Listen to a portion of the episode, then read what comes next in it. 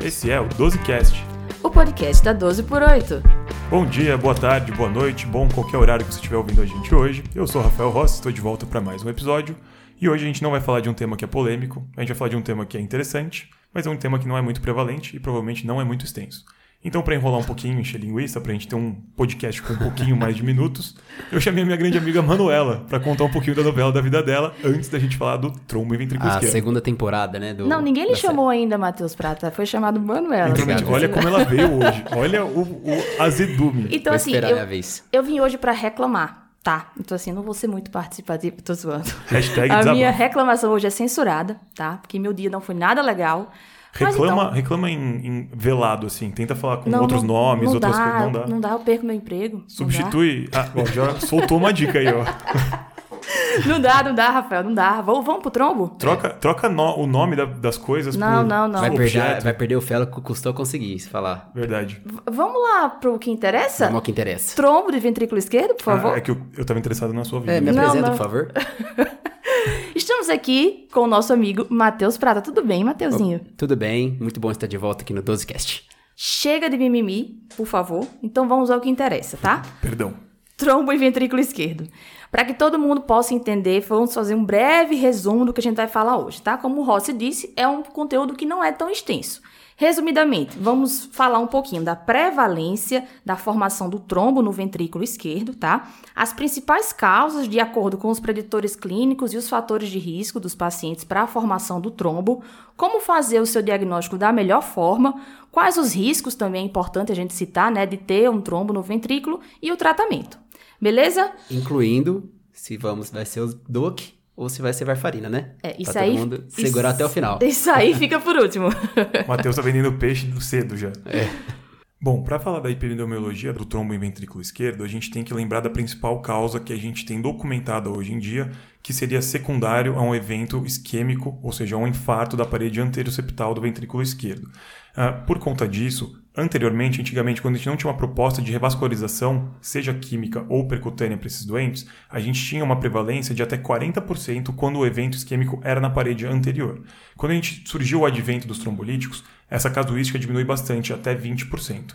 Hoje, que a gente já tem a proposta de dupla antiagregação, anticoagulação, trombolíticos e principalmente a resolução percutânea dos casos de parede anterior com supra de ST, essa prevalência caiu e alguns registros falam de 3 até 15% desses pacientes. Claro que a gente sabe que outros dados que não são relacionados à doença isquêmica são às vezes subvalorizados e subdiagnosticados porque a maior parte da literatura é produzida no continente americano e na América do Norte. Tá? E é lá a gente tem uma, uma prevalente doença cardiovascular aterosclerótica muito maior e é por isso que os dados são mais robustos. Mas aqui no Brasil, por exemplo, em que a doença de Chagas é muito prevalente, talvez a gente tivesse uma, uma evidência de prevalência um pouco diferente se a gente tivesse dados mais robustos. Mas falando num geral, a gente associado à DAC, a gente pode falar que hoje em dia 3 a 15% dos pacientes. Perfeito. E a gente da- do pressuposto que a grande preocupação do trombo é nos pacientes pós-infarto da parede anterior, justamente porque aquela parede ante- anteroapical fica cinética. E ela causa toda a predisposição da tríade de Virchow, como êxtase sanguínea ali, tem lesão endotelial, o próprio contato do sangue com a rede de tecido fibrótico, ela favorece a formação de trombo, e o estado pró-inflamatório do paciente que está infartado também deixa uma hipercoagulabilidade, né? Com certeza. Se o paciente que está infartado não é um paciente que está em estado de hipercoagulabilidade, a gente não sabe mais na medicina quem está mais, né? Porque é o paciente que acabou de fechar um grande vaso. E por isso que a prevalência da, do trombo IVE está intimamente ligado com o tratamento eficaz do infarto. Com certeza. E em relação principalmente ao, ao trombo relacionado ao infarto anterior, ele já diz pra gente aí uma coisa que tem muita relação com a formação do trombo, que é justamente a acinesia, ou seja, a estase sanguínea secundária à perda de grande motilidade do ventrículo esquerdo. Por isso que o infarto anterior, que é o que mais perde fração de ejeção, tem um papel muito importante nessa fisiopatologia.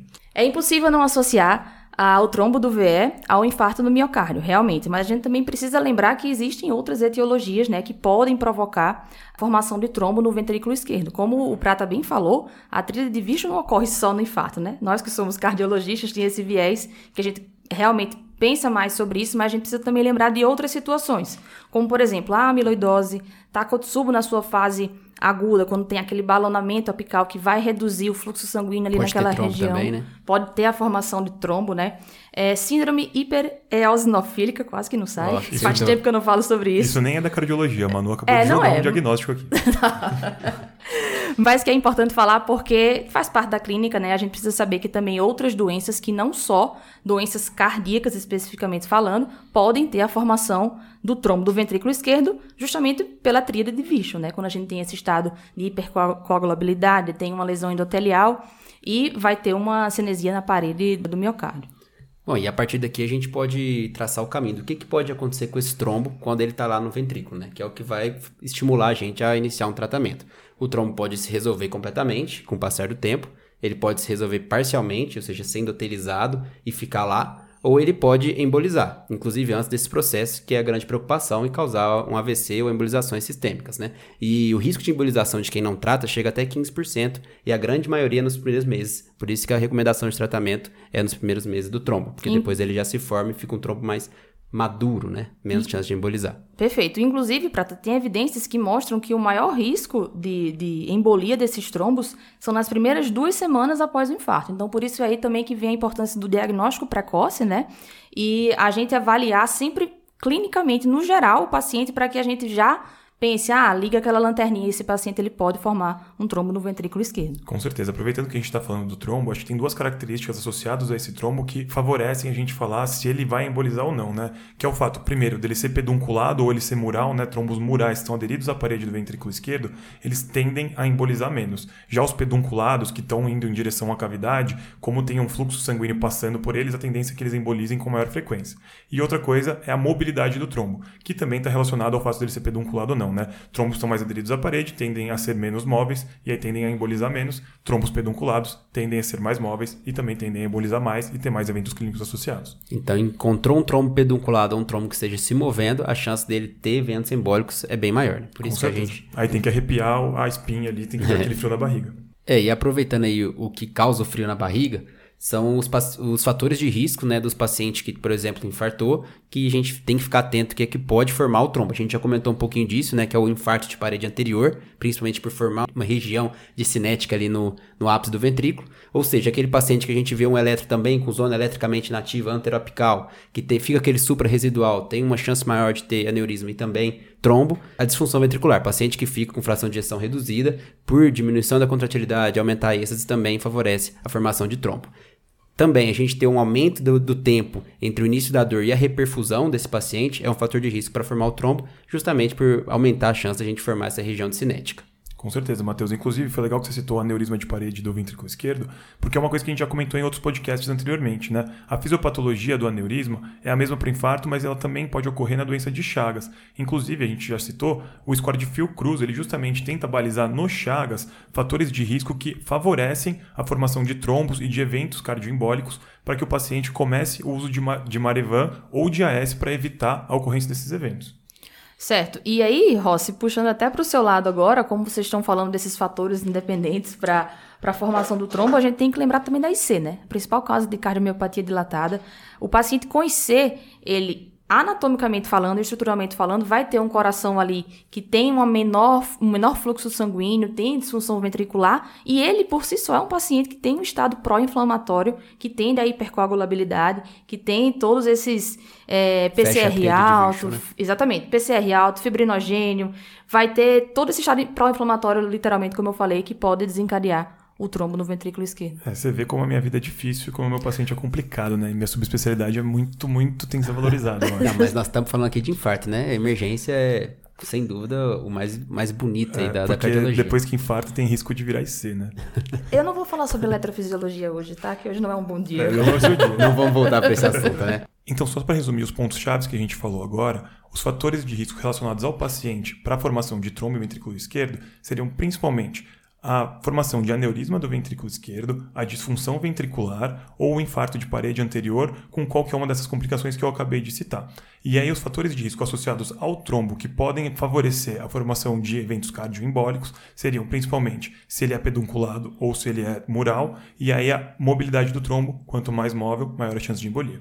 Sabendo disso, Então, a gente tem que os fatores de risco do trombo e agora a gente também tem os riscos do trombo, né? Lembrar que ele pode embolizar em até duas semanas após o infarto. Então, por isso a importância da gente diagnosticar precocemente o paciente que tem a formação dessa patologia, tá? Então, sobre o diagnóstico, o que, que a gente pode falar sobre isso de importância em palavras-chave?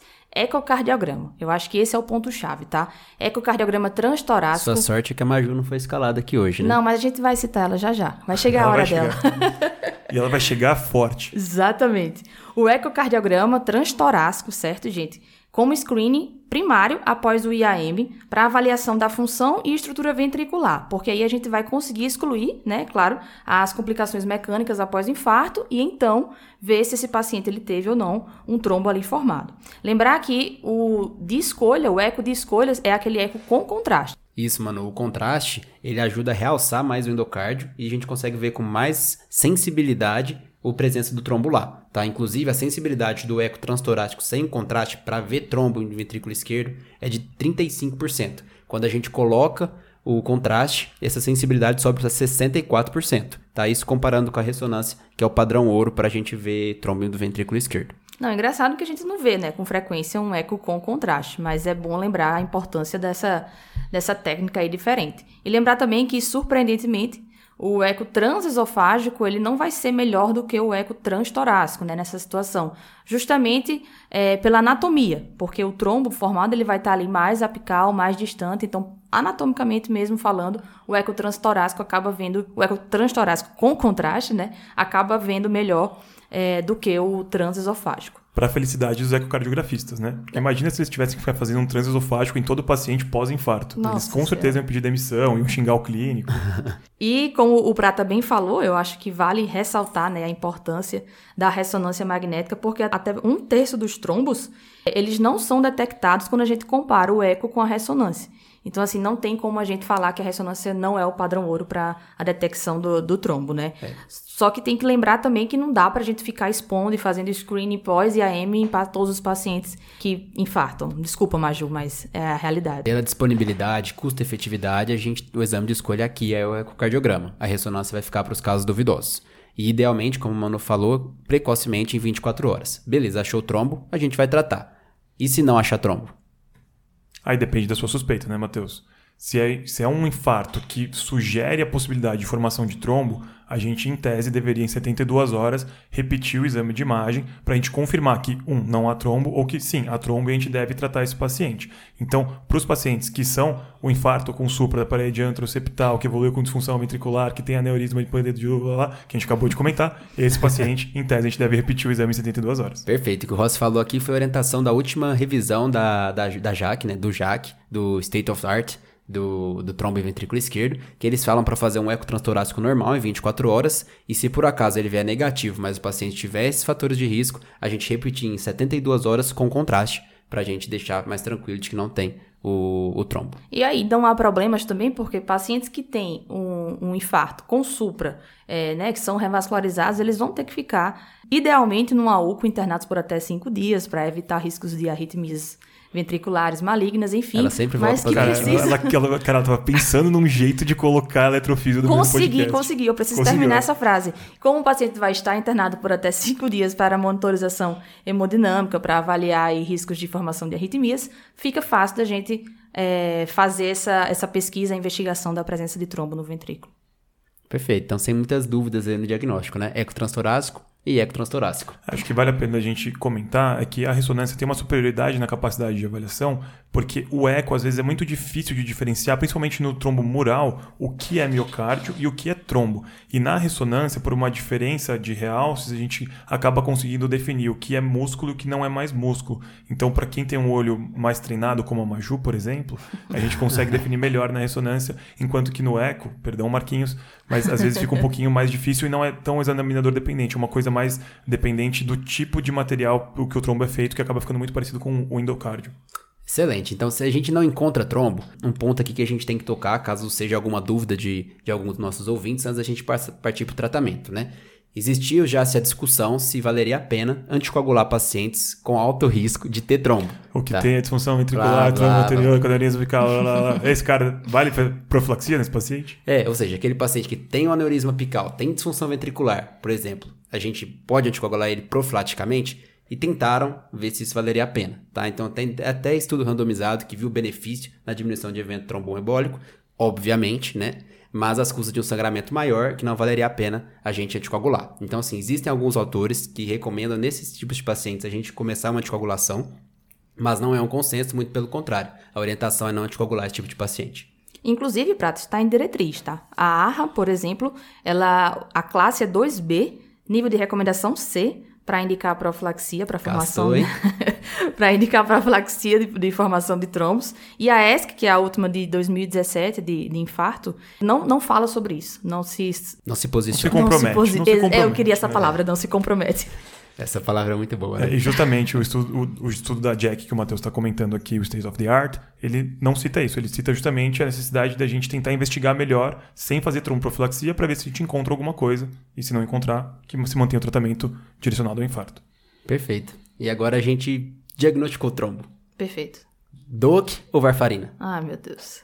Eu adoro essa polêmica. É opinativo ou é científico? Não, é bom que Científico. durante ano passado surgiu assim, ah, o estudo egípcio falou que pode, né? Não sei se vocês chegaram a escutar isso na em algum momento, mas interessante. Egípcio? Não. É, não, sol- soltaram um estudo egípcio aí que, que autorizava usar DOAC, né? Nossa, É, minha- o meu conhecimento ele vai a- até o fim de São as, Paulo, as assim, as fronteiras de São Paulo. são eu bem acho. delimitadas, Matheus. Egito é um pouco longe. Calma, a gente pode ter ouvinte lá, viu? Perdão, amigo do Egito.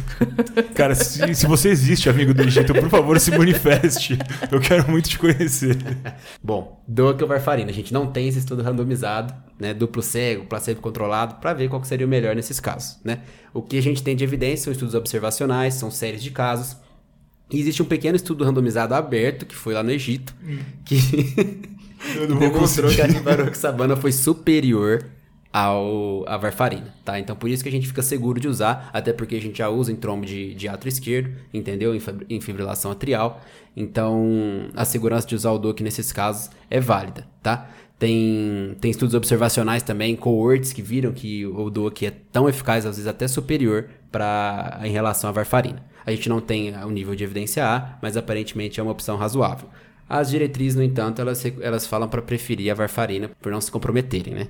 Não. Justamente, né? A evidência é menos robusta com o DOAC e menos estudada também, até porque, como eu citei no início do podcast, é um evento que é mais raro, que ele não tem aquela significância clínica tão importante quanto de fato o infarto, então ele não é tão estudado. Inclusive, teve até um estudo que está presente dentro dessa revisão da Jack, que ele randomizou, randomizou não, desculpa, ele avaliou 90 mil ecos, se eu não me engano, para conseguir achar 156 trombos em ventrículo esquerdo, ou seja, foi uma pre- uma prevalência muito, muito baixa dentro desse estudo, e aí depois ele seguiu o tratamento desses pacientes, tanto com DOAC, quanto heparina, quanto varfarina, e aí todos que trataram tiveram desfechos aí, principalmente de embolia e morte menores, ou seja, valia a pena de fato tratar esses pacientes com qualquer que fosse a terapia anticoagulante. Gente, então, de forma objetiva, a gente não tem guidelines ainda, recomendações, níveis de evidências é, que falem para o uso da, do DOAC. Mas a gente tem alguns estudos É, robustos. essa revisão da são- arte do, do Jack fala que a gente pode usar, o UpToDate também recomenda o uso, tá? E, Quem e sou eu também. né, pra não usar, então? Entendi. Vou ficar calada, já, já entendi, já. Eu não, eu usaria, eu usaria. É, é, opinião pessoal, eu usaria o que está escrito na, na diretriz. Pela é, facilidade posológica e tem outro ponto também, porque se você opta por usar varfarina, você tem que fazer a ponte com anticoagulante, tá? Tem, você tem que esperar o INR ficar na faixa, entre 2 e 3. Né? Lembrando que a gente tem que fazer um esquema de, com antiplaquetário para esses pacientes, a grande maioria, porque é pós-infarto, né? Então a gente tem que lembrar daquelas orientações do paciente com FA, ou seja, a gente começa a tripla na internação e depois ele vai de alta com o anticoagulante e o inibidor da P2Y12, tá? E aí vai anticoagular pelo tempo do que a gente achar do trombo e depois volta para terminar a ADAPT até o final dos 12 meses. Justamente isso que eu comentar, né, Matheus? Se a gente falou que a principal causa de formação de trombo estudada, de fato, é o infarto in- anterior, ah, esse paciente é um paciente que tem um risco maior de sangrar porque foi estudado DAPT com varfarina, DAPT com DOAC, e a varfarina, em tese, sangra mais para esses pacientes, né? Então, talvez o benefício possa ir em direção ao DOAC, apesar de não estar escrito ipsis literis ah, ah, isso na literatura. Mas o que o Matheus citou também é uma coisa que vale a pena ressaltar, né? A gente vai anticoagular mais monoantiagregação somente até a resolução do trombo em ventrículo esquerdo. Que aí a gente vai recomendar que a gente refaça exames para reestudar a presença do trombo em 3 e 6 meses. E se não tiver mais o trombo, a gente volta para a dupla antiagregação por conta do infarto, que já tinha a recomendação de manter por 12 meses a dupla antiagregação. Eu queria deixar só bem claro um ponto que a ESC traz, tá? Em 2019. Então, isso é nível de, de recomendação que, assim, não existe nenhum score robusto que avalie o risco de sangramento em pacientes com terapia tripla. Então, o que a ESC recomenda, né, pelo menos a última de 2019, é que a terapia, a terapia tripla, mais do que um mês, para pacientes que têm um risco de trombose é, que supera o risco de sangramento, ok, beleza, mas a gente precisa avaliar, como você falou lá no começo, Rossi, o paciente, porque esses pacientes com terapia tripla, se a gente fica lá fazendo isso até a resolução do trombo, Beleza, mas a gente tem que ter cuidado com o risco de sangramento nesses pacientes, já que não existe um score robusto para a gente avaliar isso aí. Com Perfeito. certeza, mano. Inclusive, eu estava ouvindo aqui os nossos amigos do Egito entrarem em contato com a gente. Meu Deus. Mas a, essa questão de suspensão da, do, da DAPT com associação de monoterapia antiagregação com anticoagulação, isso vem de estudos para paciente FA mais infarto. A gente não tem um estudo que é trombo e ventrículo esquerdo mais infarto, né? Isso é tudo uma derivação da literatura que é recomendada, já que a gente não tem uma evidência tão importante de estudos tão bem feitos em relação a essa patologia. Eu acho bem interessante assim que a gente citou muito o Jack aqui, essa revisão, né? Então fica aí de alerta, é uma revisão do Jack em março de 2022, é super recente.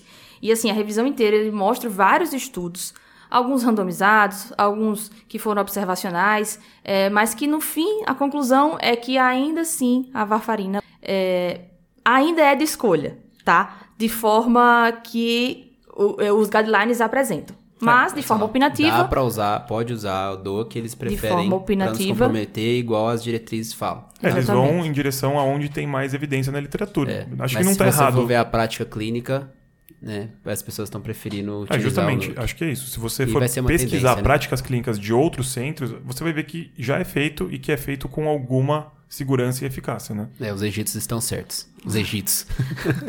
Bom, para a gente finalizar o tempo de anticoagulação, né? A gente falou que repete em três meses o eco, justamente que a gente vai manter a anticoagulação por três meses e depois a gente vai repetir o eco. Se tiver o trombo, a gente anticoagula por mais três e repete novamente o eco. É interessante que essa orientação de anticoagular por três meses era, é de uma evidência da era pré-reperfusão tá? Porque a maior incidência de, de, eventos tromboembólicos nesses três meses era antes de estudos, com estudos antes da gente ter essas terapias de reperfusão. Então pode ser que no futuro a gente até anticoagule e repita o eco mais precocemente. Na verdade, Matheus, tem até alguns estudos em relação ao tempo de em que, o, em que o trombo demora para sumir depois que a gente começa a tratar com a terapia anticoagulante. E eles viram que é mais ou menos esse delta de três meses, e por isso que se manteve essa recomendação. A gente tem estudos que mostram que os DOACs ou as heparinas podem dissolver esse trombo em 11 uh, ah, semanas ou até 14 semanas, que dá mais ou menos esse período de três meses, e é por isso a recomendação da gente fazer, porque se a gente repete o eco antes, muito provavelmente não vai ter ainda a resolução do quadro. E aí, se em três meses a gente repete a imagem não tem resolução do trombo, a gente tem recomendação de anticoagular por mais três meses, e a gente pode reavaliar, fazer um novo eco, ou se é um paciente que a gente julgou que as causas da formação do trombo continuam com ele e é um paciente que tem alto risco tromboembólico, a gente pode optar por anticoagular o paciente ad eterno. Ou se é um paciente que está fazendo trombose de repetição, aí também é o caso da gente avaliar caso a caso. Isso não tem uma recomendação tão bem definida, mas pode ser empregada a, a estratégia de se anticoagular o paciente ad.